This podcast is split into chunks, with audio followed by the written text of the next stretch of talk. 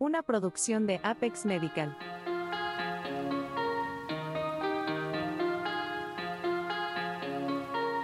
Ferulita para el alma.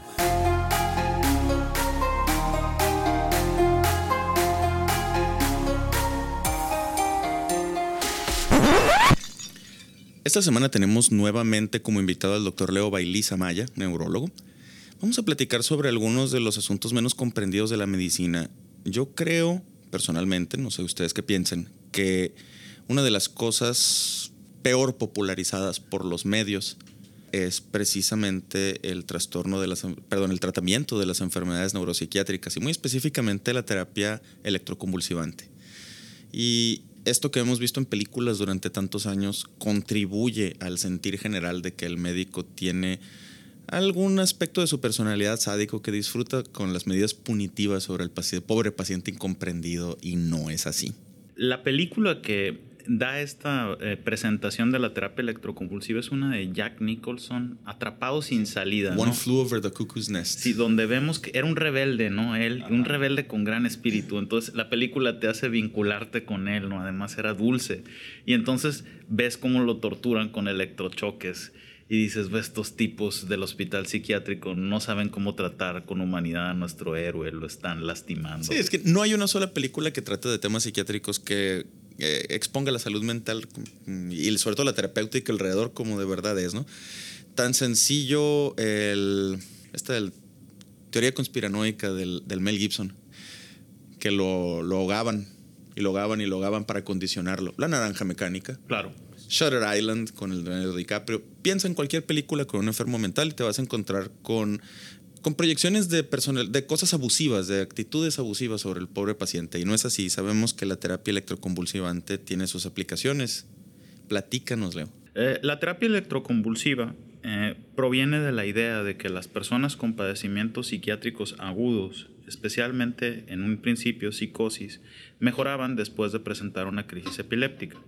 Esto se veía en las personas que tenían eh, psicosis relacionada con la epilepsia y eh, posteriormente fue demostrado como válido en personas con epilepsia, personas con psicosis relacionada con manía bipolar y con depresión. En sí, estos son los tres síndromes que más responden a la presencia de una crisis epiléptica como tratamiento. Eh, se cree que el generar una crisis epiléptica en una persona que tiene eh, puede ser ideación suicida y suicida, puede ser psicosis relacionada con manía por trastorno afectivo bipolar, puede ser eh, depresión grave con o sin psicosis, eh, puede mejorar con terapia electroconvulsiva desde un 60 hasta un 80%.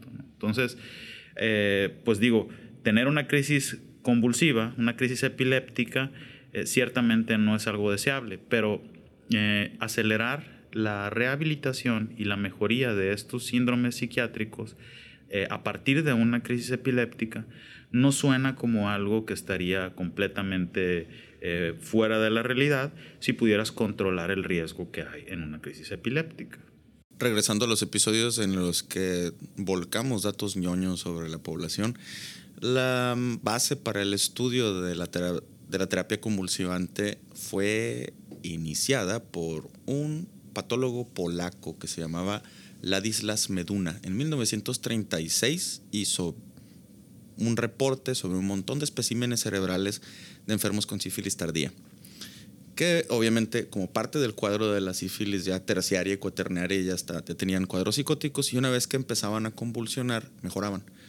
Obtuvieron especímenes cerebrales post-mortem y vio que había un incremento en la microglia en los cortes y propuso que la presencia de crisis convulsivas estimulaba el crecimiento de la microglia y por lo tanto eh, podría eh, contribuir a mejorar los síntomas antes de que se supiera que lo que cuenta ¿no? de, la, de, la, función cerebral no es tanto la cantidad de neuronas, sino el número de, sinapsis que están realmente conectadas.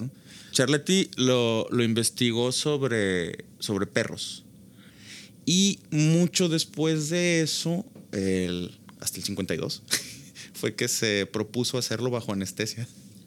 Eso, eso es lo triste, que pasaron alrededor de 12, 14 años en los que la terapia electroconvulsivante se aplicaba en vivo. Es correcto. De hecho, ya en la actualidad está prohibido eh, generar una crisis epiléptica en un paciente si el paciente se encuentra fuera de anestesia.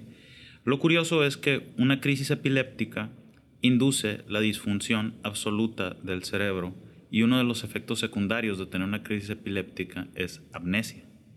Entonces, en cierto sentido, tú dirías, bueno, eh, el paciente recibe terapia electroconvulsiva bajo anestesia, pero si la recibiera fuera de anestesia, ¿sería capaz de recordarlo?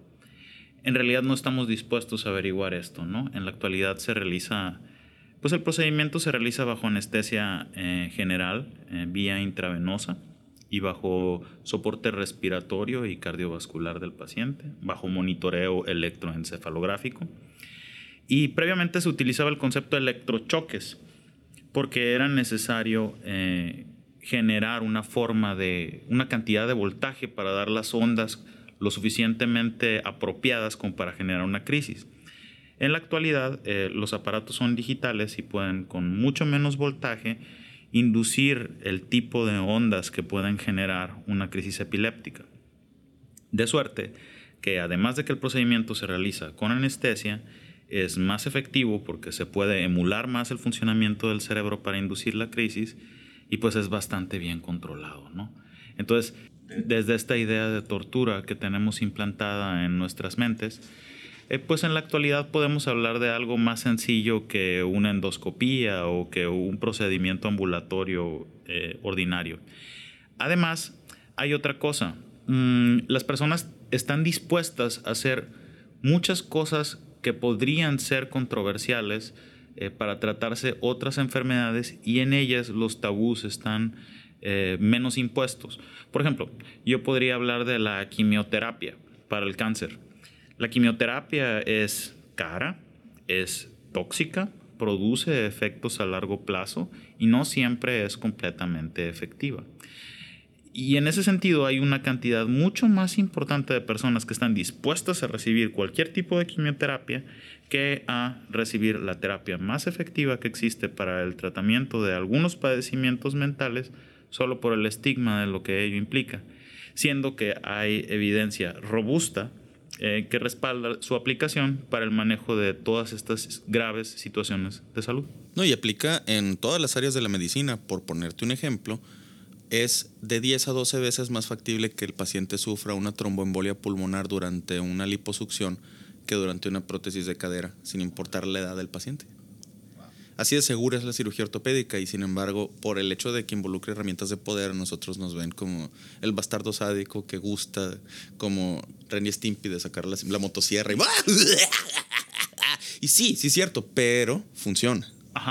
Ahora que hablamos tanto de las especificidades de la terapia electroconvulsivante, primero, tenemos que eh, tranquilizar a la población. Sí, sí se hace, pero ¿cuándo? ¿Cómo? Bueno, eh, quizás uno de los ejemplos, eh, de los mejores ejemplos de cuándo dar terapia electroconvulsiva es cuando no sirve todo lo demás. Em, generalmente cuando recibimos pacientes para recibir terapia electroconvulsiva es porque ya los han visto varios profesionales que indican que los tratamientos que, convencionales farmacológicos que se pueden utilizar ya no sirven. No han servido porque han llevado el esquema adecuado de tratamiento por el tiempo adecuado y pese a ello el síndrome, por ejemplo, depresión, no ha sido controlado en cuyo caso hemos tenido la experiencia de algún número de pacientes en los cuales se mantiene el tratamiento psiquiátrico máximo que ellos eh, reciben ya, el cual no ha servido, y en mm, consenso con su médico psiquiatra se le administra terapia electroconvulsiva. Afortunadamente, eh, pues para mí que, la administro, pues los pacientes han tenido en su mayoría buenos efectos y en su minoría ausencia de efecto, lo cual es bastante positivo en el sentido de que no hay un tratamiento altamente eh, efectivo, bueno, un tratamiento que sirva para todo, pero estos pacientes que nada más les pudo ayudar, la terapia electroconvulsiva ayudó a tratarlos exitosamente. A mí me lo llegaron a plantear como una posibilidad terapéutica y la verdad no, no lo descarto, ¿no? Pero porque yo tengo deficiencia de metilteteriodofolato reductasa. Ajá. Y en lo que encuentro el metilfolato, pues vamos a ver qué hacemos. ¿Cómo ¿Cómo es el, el proceso? Primero, eh, quisiera señalar una cosa.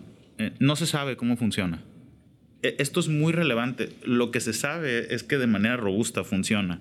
Entonces, la discusión que tendríamos aquí no es una discusión de orden neurobiológico estrictamente, sino una discusión de utilidad, ¿no?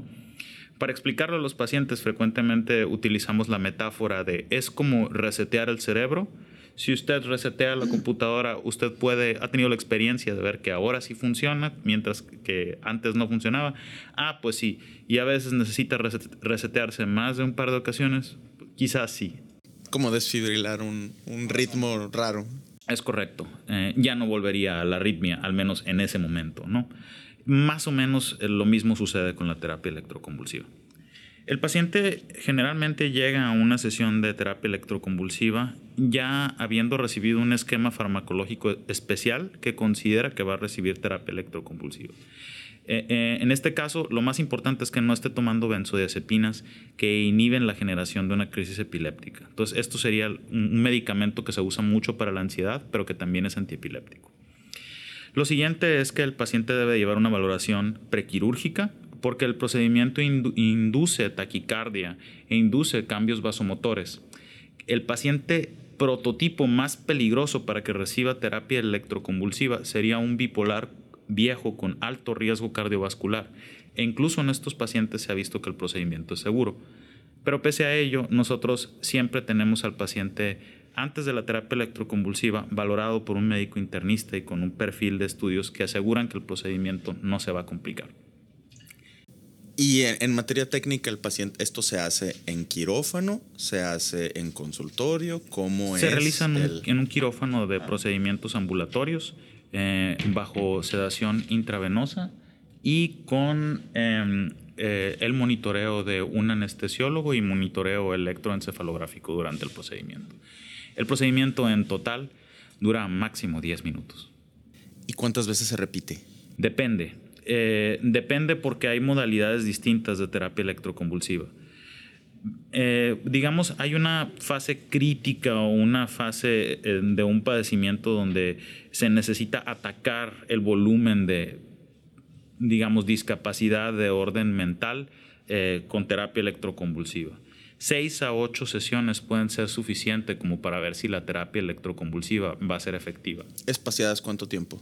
En Australia y en Inglaterra se espacian a dos por semana. En el resto del mundo a veces se dan tres por semana. Nosotros aquí en Hermosillo, cuando es una situación de urgencia, lo hacemos tres veces por semana.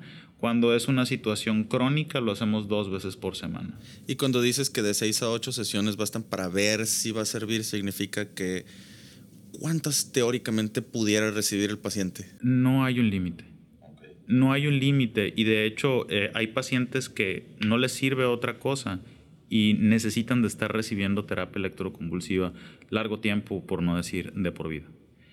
Esto es al menos teórico.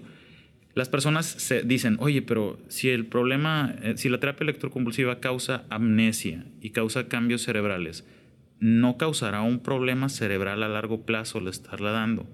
Hasta el momento, la evidencia científica dice que les crece el volumen cerebral a las personas que reciben terapia electroconvulsiva, opuesto a lo que le sucede a las personas con depresión, que se les disminuye el volumen cerebral.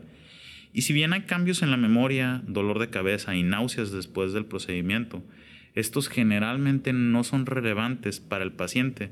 Como te digo, el paciente con quimioterapia sufre de N cantidad de efectos adversos de la quimioterapia el paciente después de la terapia electroconvulsiva puede tener dolor de cabeza y alguna cantidad de pérdida de memoria, pero que al final si le salva la vida porque ya no quiere matarse, o le salva el trabajo porque ahora puede trabajar efectivamente, o le salva la pareja, o le salva el resto de su porvenir eh, el realizarse este procedimiento, pues resulta razonablemente útil indicarlo en un panorama adecuado. Ahora que estamos hablando de la amnesia, nada más, ¿sería anterógrada, retrógrada, mixto? ¿Cómo Las dos. Eh, digamos que pueden perder recuerdos de cosas que ya vivieron, que sería la amnesia retrógrada, y tener amnesia alrededor del evento, que sería la, la amnesia anterógrada, los dos.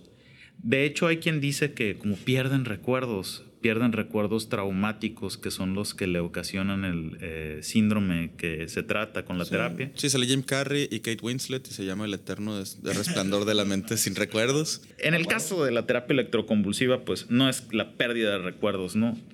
yo sospecho que tiene algo que ver con el flujo de neurotransmisores eh, a través de la función reticular que es modificado por la actividad generalizada en el encéfalo tendremos que ver en el futuro si, si, si se logra averiguar de qué se trata, qué, es lo que sucede con la terapia electroconvulsiva. ¿Qué tan frecuente es aplicarla? Em, mucho, mucho, eh, pero en centros donde hay una cantidad suficiente de pacientes. En todas las ciudades grandes donde hay centros eh, especializados en psiquiatría hay un aparato de terapia electroconvulsiva. Es algo incuestionable porque es un estándar de cuidado. Eh, generalmente la respuesta es tantas como admita tratar el centro en el que se encuentra el aparato. Ok. Y entre los efectos adversos, los, catastróficos, ¿no? los que de verdad importarían. Ok, en muerte eh, se asume que es negligible. Hay estudios de serie de casos de pacientes que han recibido millones de sesiones de terapia electroconvulsiva en conjunto donde hablan de muerte de origen cardiovascular de menos de uno en 100 mil. En, realidad, el riesgo de muerte es negligible en la terapia electroconvulsiva. Los riesgos más importantes son los riesgos de efectos secundarios. ¿Qué efectos secundarios hay? Dolor de cabeza, náusea, eh, vómito y amnesia. Eh, la amnesia es algo que se tiene que aceptar. Hay un grado de amnesia que sucede alrededor del procedimiento y hay un grado de pérdida de recuerdos que va a suceder eh, que la mayoría de los pacientes encuentran como, no, como despreciable, porque generalmente se encuentran en una situación donde no es lo más importante el recuerdo del tostador que compraste hace dos semanas, como el seguir con ganas de vivir y trabajar. Entonces, yo pienso que los efectos secundarios agudos de la terapia electroconvulsiva son los más importantes, ya que los efectos crónicos pues, realmente no están establecidos. Y los efectos eh, agudos de la, terapia electroconvulsiva, los efectos adversos agudos, pues son relativamente fáciles de tratar con paracetamol y descanso. ¿Y en, el caso de las contraindicaciones? Eh, en general tendríamos que hablar de pacientes que tienen un gran riesgo cardiovascular ese serían los pacientes que estarían contraindicados. Estamos hablando de personas muy adultas, fumadores, obesos, eh, que toman gran cantidad de medicamentos, eh, que fuman, que ya han tenido infartos previos. Y aún en estos pacientes, si tienen un trastorno eh, psiquiátrico grave, pues en realidad se puede realizar el procedimiento bajo las consideraciones técnicas adecuadas. Uno de los riesgos del procedimiento es inducir estatus epiléptico, pero el estatus epiléptico se puede tratar ya que tienes un anestesiólogo y una vía venosa y un monitoreo electroencefalográfico en ese momento. Entonces es muy fácil eh, revertir el estatus epiléptico si es que llega a suceder. Que, que para nuestros escuchas no médicos, estatus epiléptico es... La presencia de una crisis epiléptica que se extiende más allá de cinco minutos. Sí, entonces en, realidad en la terapia electroconvulsiva es muy raro ver eso porque los mecanismos de regulación del cerebro prácticamente disminuyen el tamaño de la crisis rápidamente. No, no, sucede. E incluso una de las utilidades de la terapia electroconvulsiva es el tratamiento del estatus epiléptico refractario. Es, es, como desfibrilarlo, volvemos al concepto. Cae, cae en el mismo concepto, justamente. No, pues excelente. Si alguno de ustedes o alguno de sus familiares resulta candidato, la información de contacto del doctor Bailis se encuentra en la descripción de este clip de audio. Muchas gracias, Leo, por acompañarnos y esperamos tenerte de regreso, porque nos encanta tratar temas de salud mental, pero es la primera vez que tenemos a alguien que nos puede hablar del aspecto anatómico y el aspecto funcional. Hemos hablado solo de software y no de hardware. Y nos gustaría que volvieras. No, pues estoy a tus órdenes y la de tu público. Y gracias a todos por aguantarnos otra media hora. Nos vemos la próxima semana.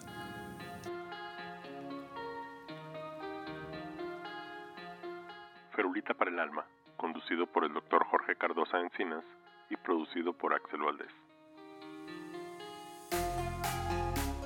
Para comentarios, sugerencias o críticas, diríjase a ferulitaparaelalma.gmail.com.